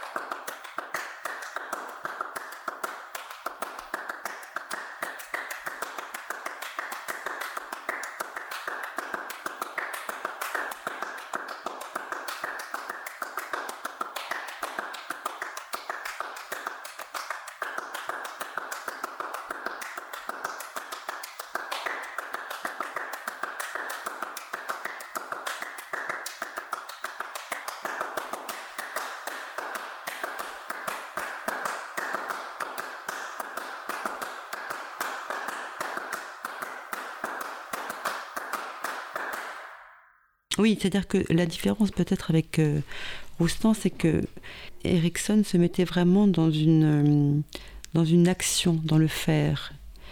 alors que peut-être Roustan se met plus dans un dispositif. Dans un processus. Dans un processus, soit dans une. Quand Roustan dit ça peut apparaître comme un art de vivre, je pense pas que c'est ce que Erickson proposait à ses patients. Bon après c'est des exemples qu'on a dans parce qu'il y a, il a pas, il a pas comme on le disait tout à l'heure, il n'y a pas de théorie, mais en fait c'est chaque fois des exemples. Voilà, un alcoolique, on va l'envoyer dans le désert arroser un cactus. et ça paraît complètement fou aujourd'hui, et ça marchait. Bien sûr. Voilà. Euh, donc c'était des métaphores comme ça très, euh, très osées. Voilà, Roustan, c'est quelqu'un de beaucoup plus... Euh, bon, Erickson était médecin.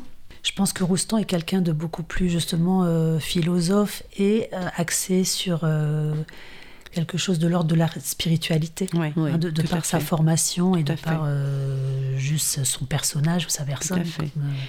Oui, tout à fait. Effectivement, c'est faire disparaître le personnage chez Roustan. Voilà, mm. c'était le fermier. Enfin, il habitait pas le fermier, hein, c'était médecin, mais il habitait dans une ferme dans le Nevada. Enfin, c'était quelqu'un de beaucoup plus terrien. Mm-hmm. Et à 50 ans de, voilà, un Américain.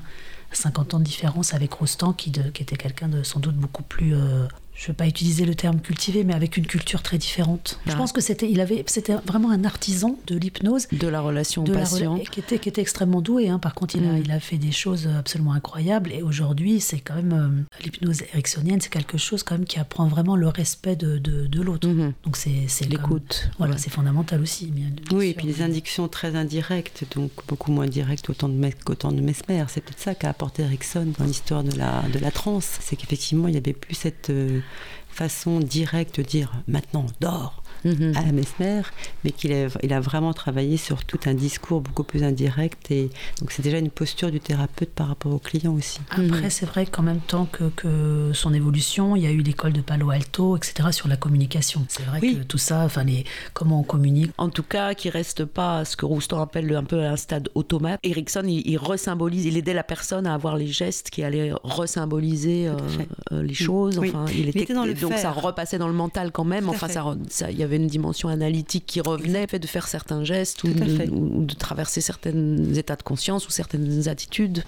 Oui, oui, tout à fait. Erickson était dans le faire, dans le pragmatisme, en fait. Mhm. Effectivement, Roustan se défend de ça en, disant qu'on est dans le non-faire, donc le laisser-faire. Mhm. Donc c'est là où je pense qu'ils sont euh, dans, deux optiques euh, peut-être divergentes. Complètement. Enfin, j'ai l'impression, alors ça me vient comme ça, j'ai l'impression qu'Erickson était plus un artisan et que, que Roustan serait plus un artiste, sans, sans du tout euh, trouver quelque chose de péjoratif ou de moins bien dans l'un ou l'autre terme. Il y a même un, côté philosophe-poète chez Roustan. C'est un poète, enfin. D'ailleurs, à un moment, il parle des artistes et il dit l'artiste est celui qui est sans vouloir. Et c'est assez juste. Il parle de Matisse hein, mm. dans son livre Influence. Comment Matisse s'est rendu compte qu'on pouvait faire des portraits sans réfléchir. Que euh, c'est peut-être ça aussi qui est important dans notre pratique euh, avec Sylvie, c'est qu'on on aime aussi la poésie. On aime, et je crois que c'est ce qui fait, comme, euh, comme Roustan, qu'on s'en rapproche. They didn't believe that it was going to rain. But glory to God. Hallelujah. Bless God's wonderful name this evening. I said this evening, after a while, they didn't believe that it was going to rain. But sure enough, it began to rain. Hallelujah. They began to knock upon the door, but it was too late. Whew. The Bible tell me they knocked up on the door until the skin came off their hand. Whew. My Lord, my Lord. I said until the skin came off their hand, they cried. I could just hear they cry now.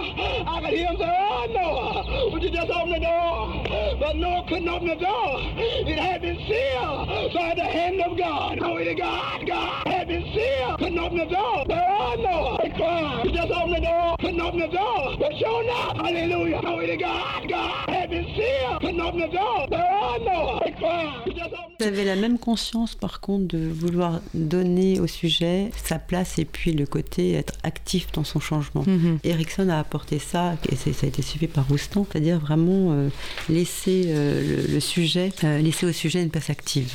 Mhm. Oui, c'est là où je Roustan, je vous parlerai plus de sagesse en fait, mais mhm. après c'est un, monsieur qui avait lu beaucoup, beaucoup, beaucoup, hein, qui s'était beaucoup inspiré des Grecs et des traditions asiatiques, etc., et qui a vécu assez âgé, donc il a eu le temps de faire son, travail sur soi et aller vers la sagesse. Mais pour moi, c'est un monsieur qui est sage, Rostand.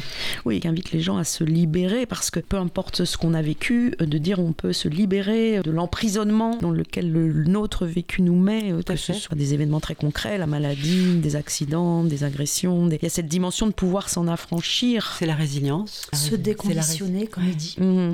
Je crois que c'est important chez Roustan, en tout cas, cette idée de. Parce que même il voit une domination, un peu une manipulation du thérapeute au patient euh, qui reste justement dans un rapport de pouvoir, en fait. Et qu'il lui, je pense qu'il va jusqu'à. Euh, d'ailleurs, son dernier chapitre s'appelle La liberté, effectivement, je crois, euh, modification réciproque. Et le lien de la liberté, où il essaye quand même qu'on sorte de l'enfermement ou du pouvoir ou du rapport de force qui pourrait rester inclus dans certaines thérapies. Dans les années 50, il y avait une enquête qui était faite sur quel type de thérapie fonctionnait. Et en fait, on, s'est rendu compte, mais donc ça fait des années qu'on s'est rendu compte que quel que soit le type de thérapie, c'était la relation qui était importante. Mhm. Effectivement, euh, il le dit, bonne thérapie, c'est fondé sur les qualités propres du thérapeute, mais en même temps sur la liberté d'agir et puis de réagir dans, dans chaque situation particulière.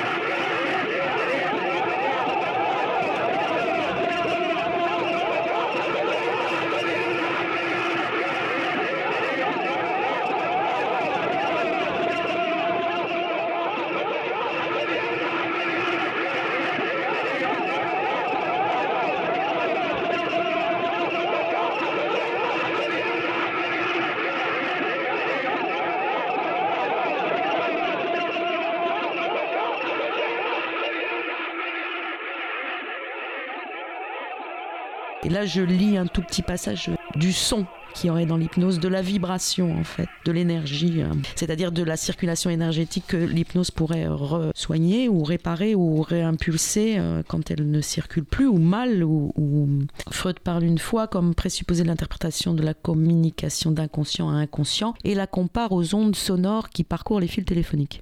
Ce passage par des ondes ne suggère-t-il pas sur un mode métaphorique ce qui coule d'un individu à l'autre en deçà de leur conversation, intonation, rythme et vibration des corps qui sous-tendent les paroles et indiquent leur véritable portée. Toute perception qui relève de l'état d'hypnose. C'est très intéressant parce qu'effectivement, euh, le non-verbal dans, le lien entre euh, l'hypnothérapeute et l'hypnotisé est, fondamental, comme dans tout lien euh, dans toute communication relationnelle entre êtres humains. Mais euh, quand on parle de vibration, c'est intéressant aussi de se dire que les neurosciences aussi ont, fait des recherches là-dessus. Effectivement, en état d'hypnose, on est ce qu'on appelle en alpha. Ce qui veut dire qu'on est, on est au niveau des hertz, dans un autre niveau vibratoire que notre, notre euh, posture habituelle qui est, en, qui est en bêta. Donc déjà, on n'est pas dans la même vibration. Mm-hmm. Euh, que tu parlais de vibration, c'est très intéressant de mm-hmm. dire ça. Mm comme dans les rêves. Donc c'est vraiment euh, reproduire les rêves. Comme, non, je dis Delta, on n'ose plus en parler. Ah oui, c'est vrai. voilà, ça c'est comme les couleurs d'ailleurs. Euh, euh, chacun a une perception et un champ de perception difficile à définir et pas fixe en fait, mouvant. Tout à fait. Mm. ça rejoint aussi peut-être le tapping à partir du moment où on, ne va plus être dans le verbal, dans le sens, hein, dans, dans, dans, une, dans, dans, un langage, euh, euh, par les mots, on va quand même être dans un autre langage qui est euh, ben, peut-être celui vibratoire, tout à fait, énergétique. Voilà, et qui donc peut passer aussi quand même par des choses de l'ordre du, du, son, du rythme. Tout à fait, on parlait tout, au début de chamanisme, ça le chaman l'utilise énormément. La musique, mais on dit que 90% de, de, ce qu'on vit au niveau des relations se, passe par le non-verbal. Voilà, le verbal étant le haut de l'iceberg en fait. Exactement. ça rejoint ce que, ce que cite un moment Rostand quand il, il cite Lacan, il dit méfiez-vous de comprendre. C'est très beau ça. Música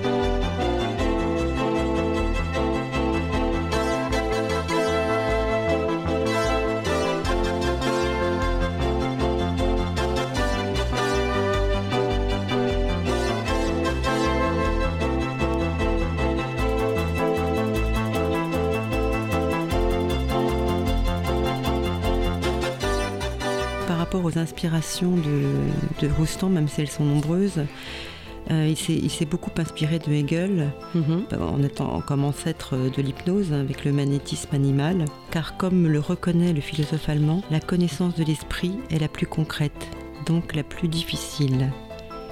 Hegel éclaircit ce que nous percevons confusément. Il existe une conscience sourde, subjective, où rêve et pressentiment mènent la danse. Cette âme sentante, nous pouvons y accéder en nous plongeant dans un état particulier un état que le philosophe nomme magnétique et que l'on pourrait appeler aujourd'hui hypnotique. Et Roustan nous invite également à, un retour à l'animalité, au sentir du vivant, au corps en présence.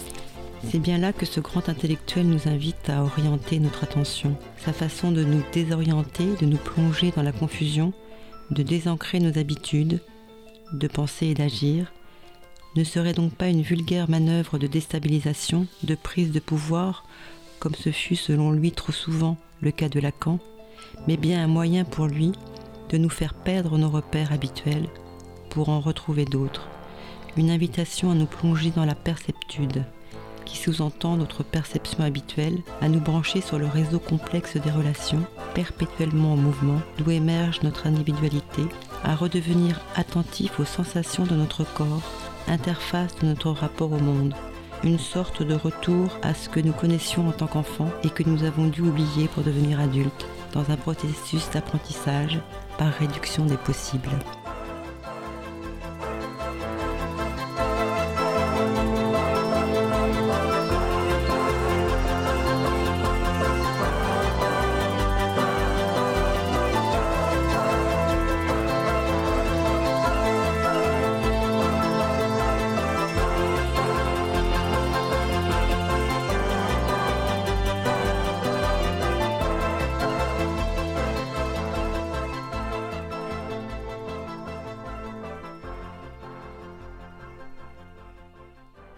Cause commune, la voie des possibles.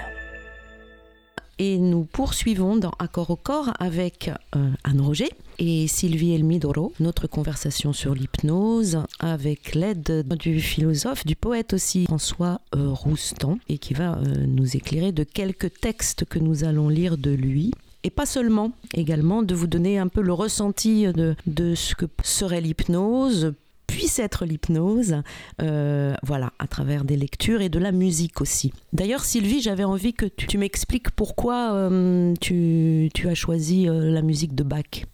pour moi, la musique de Bach, elle est extrêmement spirituelle. Elle nous fait aller au-delà de nous-mêmes. Elle nous fait sortir de notre condition d'homme ordinaire pour aller vers des hauteurs, pour aller ailleurs.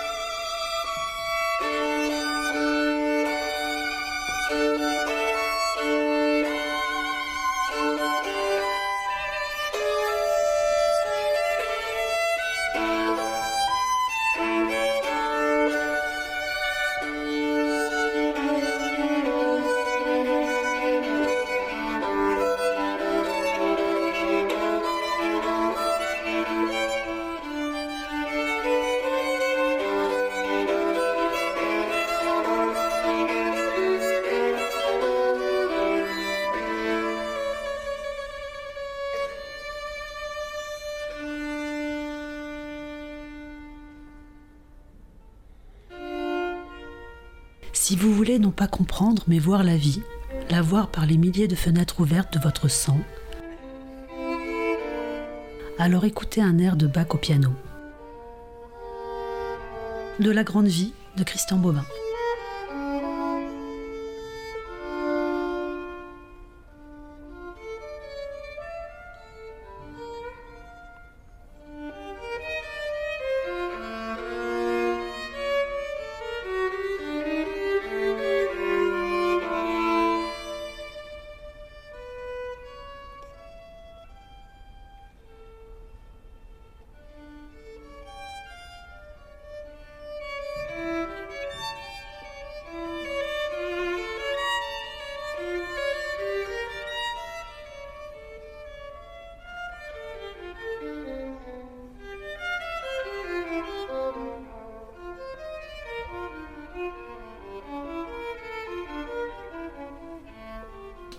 Révèle ce qui est constitutif de l'être humain en relation. Ce sont les facultés supérieures d'intelligence, de réflexion, de jugement, de volonté qui différencient l'homme des autres règnes. Mais c'est leur mise en suspens qui dévoile les forces dont ces facultés dépendent pour exister.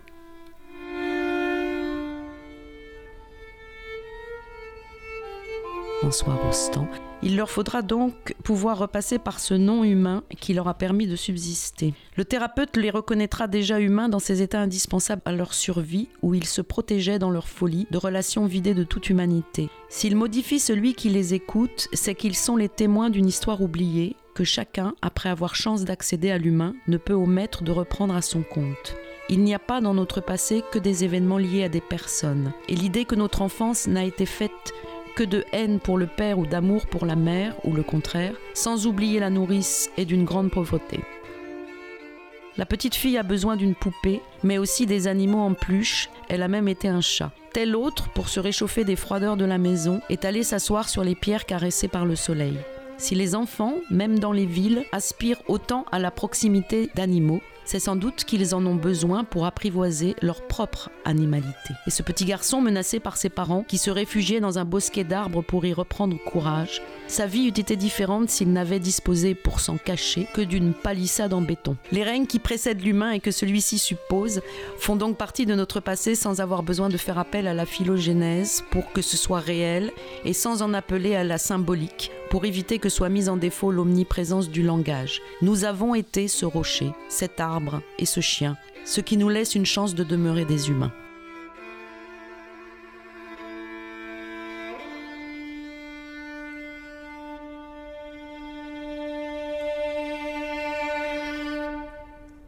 Est-ce que l'hypnose ne se pratique qu'à deux ou est-ce qu'on peut pratiquer l'hypnose collectivement? Il peut y avoir des hypnoses collectives. Mm. Bien sûr. Et puis euh, souvent ça Parce que chacun vit son hypnose Ouais, ça arrive souvent dans des, des cours ou des séances d'auto-hypnose en fait où chacun oui, ou des spectacles aussi. Pour, sa propre, pour sa, son propre. Euh, Il y a des spectacles de musique sous hypnose. C'est des propositions euh, plutôt artistiques où en fait on invite les gens à, à assister au spectacle musical en hypnose. Sous uh-huh. hypnose. Mais l'hypnose, euh, l'hypnose qu'on pratique nous, l'hypnose thérapeutique, effectivement, a priori, c'est plutôt une individuelle mm. à deux. Alors c'est marrant parce que là tu me renvoies tout de suite une personne, et je sais qu'en fait, euh, on partage une certaine admiration sur, sur cette personne avec Anne. C'est, tu me fais penser à Claude Régis, parce que assister à un spectacle de Claude Régis, et je pense que Anne, elle partage cette opinion-là, parce que elle, tu l'aimais bien, non? Tu as, souvent été voir ces spectacles, non? Tout à fait. Claude Régis, il y avait encore beaucoup de gens, même jusqu'à la fin, qui sortaient de la salle, hein, euh, parce qu'il était quand même, euh, il mettait tous les moyens théâtraux que ce soit la lumière, la scénographie, le jeu d'acteur, la direction d'acteur, les choix des textes évidemment, mais euh, l'oralité dans, les spectacles de Claude Régis, en fait, je pense, travaillait sur le fait de te faire changer d'état de conscience et il fallait euh, ben, être dans cette ouverture-là aussi. Mm-hmm pour réellement recevoir toute la toute l'aura, toute la vibration et toute l'ouverture du, du, du, spectacle, du langage, de son langage. D'accord. Mm. Les inconvénients d'un oubli de l'animalité sont soulignés par les apports actuels de l'éthologie. Psychanalystes, sociologues, ethnologues ont tendance à croire qu'ils ont enfin trouvé par où l'homme se distinguait. En 1949, Lévi-Strauss avait donné à la prohibition de l'inceste le pouvoir de marquer le passage de la nature à la culture, de l'animalité à l'humanité. Depuis 1987, les goélands, comme la plupart des animaux, contestent Lévi-Strauss. Le choix sexuel entre animaux est loin de se faire au hasard. L'endogamie, l'accouplement avec des partenaires issus du même groupe est très rare en milieu naturel alors que la réalisation de l'inceste chez les humains est beaucoup plus fréquente qu'on ne le dit. Pour être logique, il faudrait en conclure que les animaux sont plus cultivés et plus humains que les hommes. La distinction ne va donc pas de soi. Il est arrivé que la recherche en éthologie ait amené à des révisions déchirantes en psychothérapie, par exemple dans le traitement des prématurés, Certes, l'accès au langage permet de surmonter des traumatismes dont les effets sont définitifs chez les animaux. Mais c'est l'éthologie qui avait attiré l'attention sur la gravité de ces traumatismes, dont l'observation avait échappé aux psychanalystes. Capables de parler, nous ne cessons pas d'appartenir à l'espèce des mammifères. Et, vraiment, il, remet le corps au centre. Tout à fait. Qu'on a vraiment nié la part animale et qu'il y a une maladie sociétale énorme par rapport à ça, en fait. T'as pas l'impression si, complètement pour réellement. Oui, oui ça vient certainement du judéo-christianisme aussi, mm, c'est-à-dire mm. cette corporalité qui n'est pas intégrée et qui est niée et qui est salie. C'est-à-dire qu'on n'a plus conscience de notre corps, où il y a une forme de rejet du corps qui est sale, entre guillemets. Mm-hmm. Et donc, effectivement, je pense qu'aujourd'hui, on est en train de réactiver cette, euh, cette conscience qu'on est euh, à la fois corps, euh, mental et esprit. un homme plus entier et plus complet. Bon, c'est l'époque aussi hein, de la phénoménologie. Il a beaucoup interrogé, tout à fait. Puis Dolto, Dolto qui disait aussi que le corps des enfants tout s'inscrivait dans le corps des enfants. En mm, fait. Mm. L'image inconsciente du corps, enfin, ça fait partie quand même de la même mouvance. Oui, que, que les problématiques s'ancrent dans le corps, c'est une chose. Mais là, en fait, Roustan, il va aller interroger sur l'intelligence du corps. C'est-à-dire que le corps qui a une intelligence supérieure et qui est capable de nous dire des vérités que même le mental et le cerveau ne sont pas capables de dire. Puisqu'en fait, tout s'inscrit dans le corps, effectivement. Oui, mais euh, tout s'inscrit dans oui. Lui, il parle du mouvement, effectivement. Oui, tout s'inscrit dans le corps, effectivement, et à la fois, le corps est un langage vivant et mm, mm. extraordinairement intelligent. Notre corps est la mémoire de toutes les interactions qui nous ont édifiés et il réagit dans, toutes les, dans les relations en fonction des apprentissages qu'il a pu assimiler. Se souvenir que nous sommes des mammifères, c'est admettre que le spécifiquement humain a besoin pour prendre sens du préhumain et du préverbal, c'est-à-dire de notre appartenance à l'animalité. C'est exactement ça. J'ai retrouvé quelque chose sur le théâtre pour revenir à ce que, ce que tu disais sur Régis, si les pensées de l'auteur, celles du spectateur sont précises et formulables, c'est que la pièce est pauvre, et l'auteur sans grandeur. Plus la pièce est haute, moins ses pensées sont formulables. Plus la pièce est grande, plus elle est confuse, obscure dans ses expressions pensées. C'est Roustan qui cite Louis Jouvet.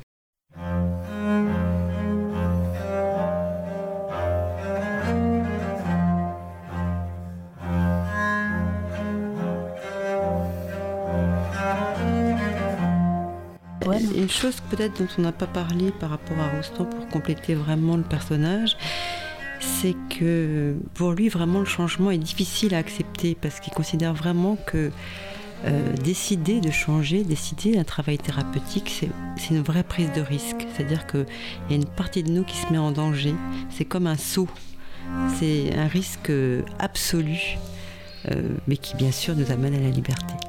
Mhm. C'est important de, de, voir cette partie-là aussi du travail thérapeutique où on doit à un moment euh, faire le saut lui lâcher prise mhm. pour guérir et pour changer.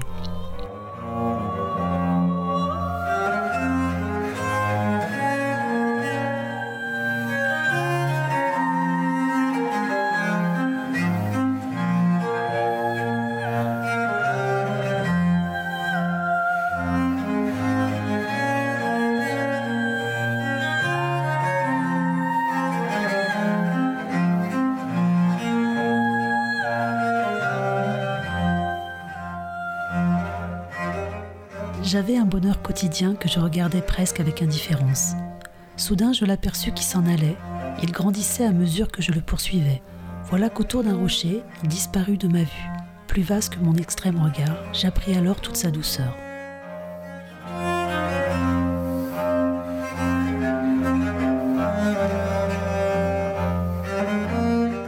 Tu vois, c'est cette dimension que l'animalité, c'est le corps, le corps qui s'exprime, c'est l'inconscient, mais c'est même plus que ça, c'est presque un rapport à, euh, euh, une, reconnexion au vivant, à la nature, au cosmos. Et à notre histoire. effectivement, oui, tout à fait. Intégrer tout ce qui existe, tout le vivant, tout à fait. En même temps, euh, c'est ta chance de grandir en humanité, en fait. Exactement. C'est en intégrant en fait l'animal, le végétal et le minéral que l'on devient pleinement humain. Mm, mm, c'est ça.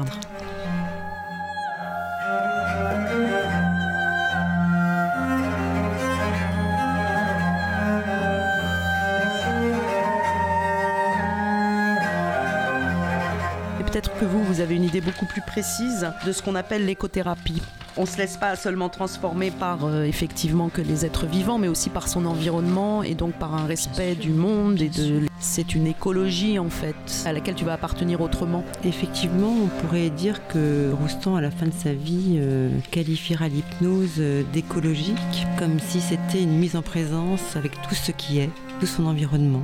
Et avec donc euh, ce qu'il ce qu'il réclame, c'est-à-dire une écoute plus qu'une intervention, un laisser-faire, un... Oui, une écoute euh, silencieuse, et effectivement où, il n'y a plus de place pour le faire. On est vraiment dans, dans le non-faire et laisser les choses euh, prendre leur place, reprendre leur place dans leur équilibre naturel. Mais vraiment, le, ne rien faire pour Roustan, c'est justement c'est pas une action. À quoi on aboutit si on ne fait rien? Si on vient à supprimer tout ce qui fait une action, laquelle suppose toujours une intention. En d'autres termes, qu'est-ce qui reste si on, si on ne fait rien? Mhm. on peut répondre par comparaison en se demandant ce qui se passe dans le sommeil. En fait, toutes les fonctions vitales demeurent à l'œuvre, y compris le pouvoir de rêver. Mais on ne fait pas plus rien puisqu'on dort. Hmm. On est réduit à l'état d'être vivant, et c'est cela qui est régénérateur. C'est cela qui est guérisseur. Ne peut-on pas supposer que la même réduction soit possible dans la veille? En tout cas, c'est le ne rien faire que l'on cherche à produire lors de l'induction à l'état hypnotique. Très beau texte. Et en fait, il y a un moment donné dans Influence où il dit même que ne rien faire, c'est donner la chance qu'il se passe quelque chose. Tu peux faire confiance au non-faire. Le non-faire Pour permet qu'il se le passe quelque laisser-faire. chose. Ouais. Le non-faire permet le laisser-faire. Voilà. Tout à fait. Et C'est ça qu'il faut bien comprendre parce que c'est pas, ça renvoie pas au vide, ça renvoie plutôt à. L'absence de volonté d'agir. C'est ça. Ça remet vraiment le thérapeute euh, dans sa posture euh, par rapport au- à la personne euh, hypnotisée. C'est effectivement euh, ne plus du tout être dans la maîtrise ou dans la domination, mais vraiment être euh, d'égal à égal dans l'échange. Ça, c'est très nouveau dans notre posture euh, de thérapeute. J'imagine qu'il doit, y avoir une progression dans votre rencontre avec les gens qui viennent à vous pour euh, expliquer euh, cette, cette, cette relation, ou, ou en tout cas pour que cette relation se produise. C'est-à-dire que moi, je me suis beaucoup interrogée euh, depuis le départ, en fait. C'est une question qui m'a beaucoup euh, taraudée, en fait. Cette, euh, quelle est la posture qu'on doit prendre par rapport à quelqu'un qui vient et qu'on va accompagner. Quelqu'un qui vient et qui est en souffrance, quelqu'un qui vient et qui est en demande, quelqu'un qui vient et qui parfois nous prend pour un magicien Mhm. qui va complètement euh, régler son problème en un coup de baguette magique. Parce que c'est aussi un petit peu le fantasme de l'hypnose avec euh, l'hypnose de spectacle où on peut effectivement être assimilé à des personnes euh, qui vont avoir euh, qui vont être un magicien. Et donc du coup la posture de celui qui vient est dans une attente immense et nous dépose en fait sa guérison comme, comme si lui il n'avait plus aucune chose à faire mais que c'était nous qui allions régler son problème régler sa souffrance de réexpliquer en fait que c'est cette personne là qui va être acteur de son changement Mhm. et ça, c'est vrai que c'est quelque chose qui vient souvent euh, en début de séance pour certaines personnes, quand je sens qu'ils viennent avec une attente tellement immense et tellement erronée que le travail ne se fera pas en fait Hmm, parce qu'ils sont lieu. trop dans le- voilà ils sont trop dans la passivité et c'est donc en fait on, on s'adapte toujours par rapport à où, où en est l'autre et c'est ça en fait le travail de- d'écoute c'est de regarder là où est l'autre Mhm. Et en même temps, dans quelle mesure le thérapeute ne se soigne pas lui-même à travers les gens qu'il reçoit? Oui Parce qu'on évolue et je crois qu'il y a une vraie, c'est une vraie question ça. On avance avec l'autre?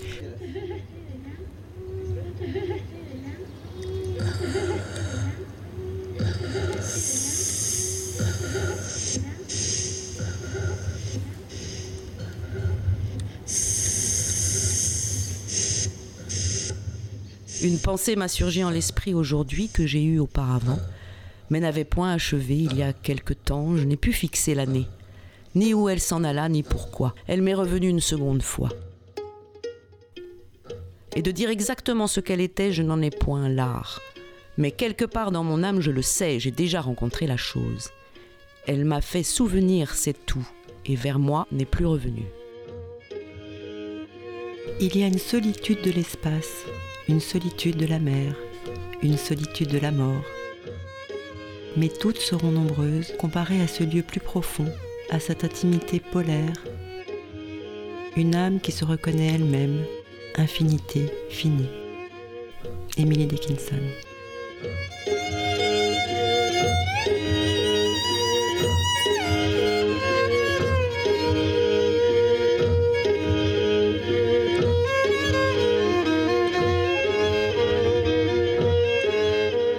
Le corps glissant sous l'eau comme une soie légère, la pensée n'est plus dans votre esprit. Elle n'est plus dedans mais dehors. Vous allez dans l'eau comme dans une pensée qui ne se penserait toute seule d'elle-même, sans vous. Vous nagez longtemps dans la pensée extérieure, dans l'eau du monde, longtemps, l'esprit vide, le corps en apesanteur. Merci. Christian Bobin, Toujours l'inespéré. l'inespéré.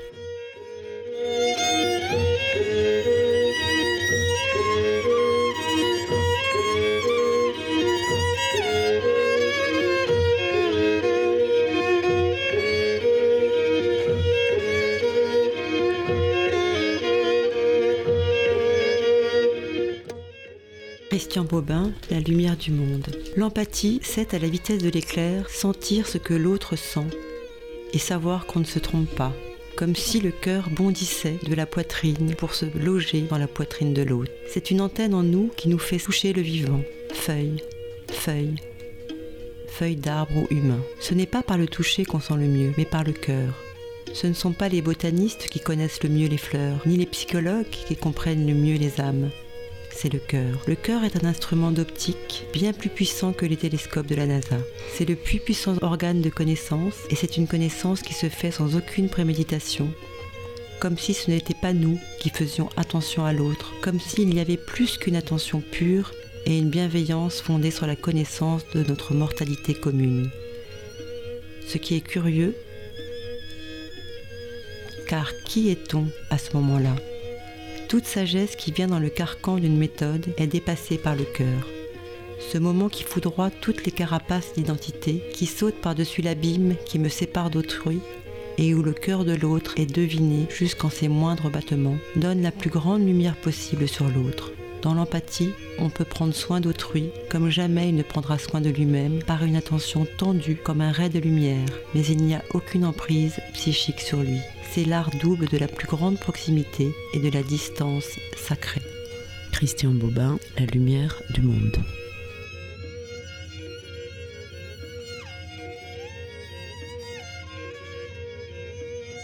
De François Roustan. Mais pourquoi les réponses données le sont-elles à travers des gestes d'automate Question qui nécessite de se demander quel rapport l'intelligence discursive entretient avec le vivant. Ces rapports peuvent revêtir plusieurs figures. En état d'apprentissage, les gestes sont saccadés, ils manquent d'aisance et de souplesse. C'est que la conscience et la volonté de bien faire sont trop présentes et qu'elles interdisent la spontanéité. L'apprentissage terminé, la préoccupation disparaît et les gestes sont accomplis sans heurte. Cette partie de l'individu échappant à la conscience et se trouvant donc, au sens large du mot, en état d'hypnose. La communication avec l'entourage se fait alors au niveau de l'animalité humaine.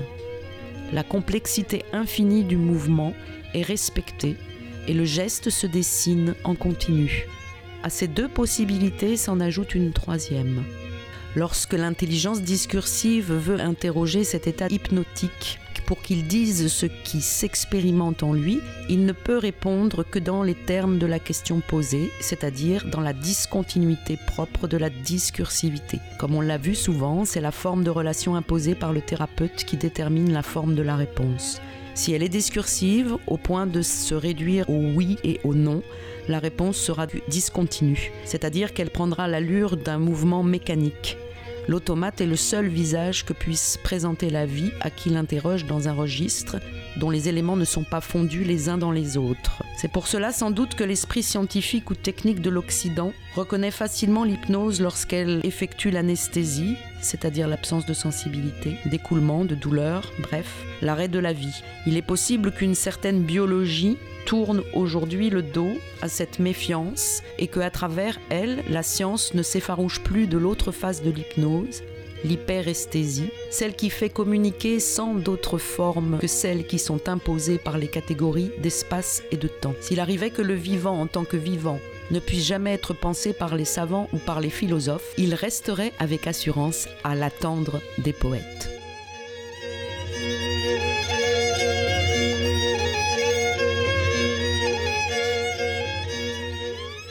Mais ouais, mais je crois que de toute façon, c'est évident. C'est, tu vois, il y, a la technique, il y a les connaissances, y a, et après, c'est quoi? L'hypnose C'est de la métaphore. En fait, donc, faut emmener les gens dans des histoires. Mhm. Et en fait, Donc quand tu dis que c'est métaphore, ça c'est vrai que c'est le titre de l'émission et que ça m'interrogeait si c'était qu'est-ce que ça voulait dire. On se sert de métaphores, on raconte des histoires et après, en fait, on se rend bien compte et Roustan le dit bien. Chacun prend ce qu'il veut. Il s'agit pas d'être directif, il s'agit d'accompagner, comme dans une sorte de danse avec des mots, de, de, de faire surgir des images. Mais après, en fait, il est bien évident que c'est le, patient, enfin, ou l'hypnotisé, va choisir ce que lui euh, prend pour lui. Effectivement, l'inconscient, il est complètement réceptif à tout ce qui est symbolisme et, métaphorique. Il prend les choses au sens littéral. Hmm. Donc c'est très important de, parler en images, en, sensations. Et euh, faut, faut, créer un monde pour entourer, pour que la personne aille dans des décors, dans des, paysages, enfin, qui voyage, quoi, que ce soit comme un voyage. Donc je pense que c'est extrêmement important la poésie et, euh, la littérature, bien sûr. Enfin, hmm. tout, tout, ce qui est euh, même le cinéma, tout ce qui nous a nourris par ailleurs, parce que de toute façon l'art c'est ça.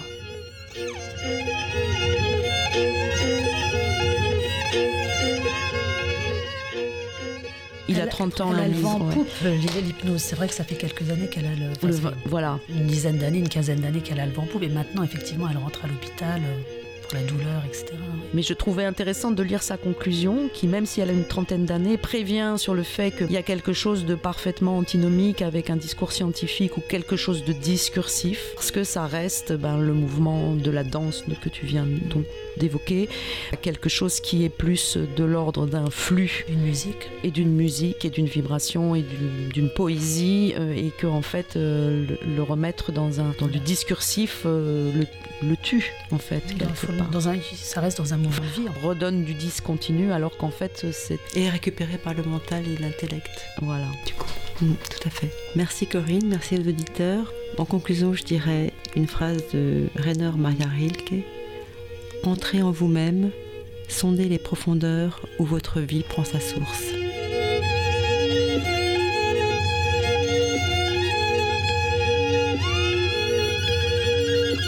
Alors concrètement, si on veut vous rencontrer, euh, s'adresser à vous pour une raison ou pour une autre, comment on fait? Alors je sais que tu as un très beau site, Anne. Alors c'est sophrohypnoseanneroger.com. Voilà, donc là vous trouverez toutes les informations pour aller voir Anne. Et Sylvie, comment on fait pour venir jusqu'à toi? C'est compliqué. Traîne un petit peu la patte pour faire un site internet. Bon, de toute façon, sur euh, causecommune.fm, on retrouvera le podcast de l'émission et surtout les informations autour de l'émission, les contacts et les auditoristes peuvent prendre contact avec la radio s'ils sont intéressés euh, pour, aller plus loin. Bienvenue à tous. Je voulais faire le lien avec l'émission du 27 octobre 2021. Dans le rendez-vous inattendu, euh, l'invité c'était Kevin Finel, le fondateur de l'Arche, justement. Formidable personnage. Que vous pouvez aller écouter également. Merci Sylvie, merci Anne.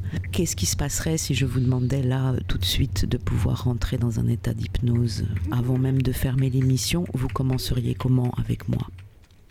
Peut-être par te suggérer de te concentrer euh, sur un point dans le studio de focaliser toute ton attention sur un point précis et puis de un point lointain proche? Par exemple, tu vois, tu peux même prendre ton doigt, le mettre comme ça devant toi. Mhm. Puis continuer à focaliser toute ton attention, et puis euh, sentir la une respiration comme ça, qui peut-être petit à petit se transforme. Donc j'écoute ma respiration, mais je n'agis pas sur. Tu, continues à focaliser. En fait, tu me regardes, la Corinne, il faut regarder le bout de ton doigt. voilà, tu continues à te concentrer sur le bout de ton doigt, comme ça tu focalises ton attention. Comme si ce point était la partie la plus importante au monde pour toi et juste se concentrer sur ce point. Je vais regarder le micro de la radio alors. Voilà. Tu peux même fermer les yeux, peut-être pour être un petit peu plus à l'intérieur de toi. Juste prendre conscience que tu es là, assis sur le fauteuil. Juste écouter ma voix et en même temps te concentrer sur l'air qui insuffle dans le nez. Est-ce qu'il est chaud? Est-ce qu'il est froid? Et au fur et à mesure que l'air circule comme ça, tu peux commencer à sentir, tout en t'appuyant sur le dossier de la chaise, comme ton état se transforme petit à petit. C'est comme si tu rentrais un peu plus profondément à l'intérieur de toi. Et au fur et à mesure que l'air circule comme ça, comme si tu pouvais sentir quelque chose qui se pose, un état qui se transforme au fur et à mesure. Et parfois c'est juste une autorisation, juste une autorisation à se laisser aller à aller ailleurs, profondément, exactement.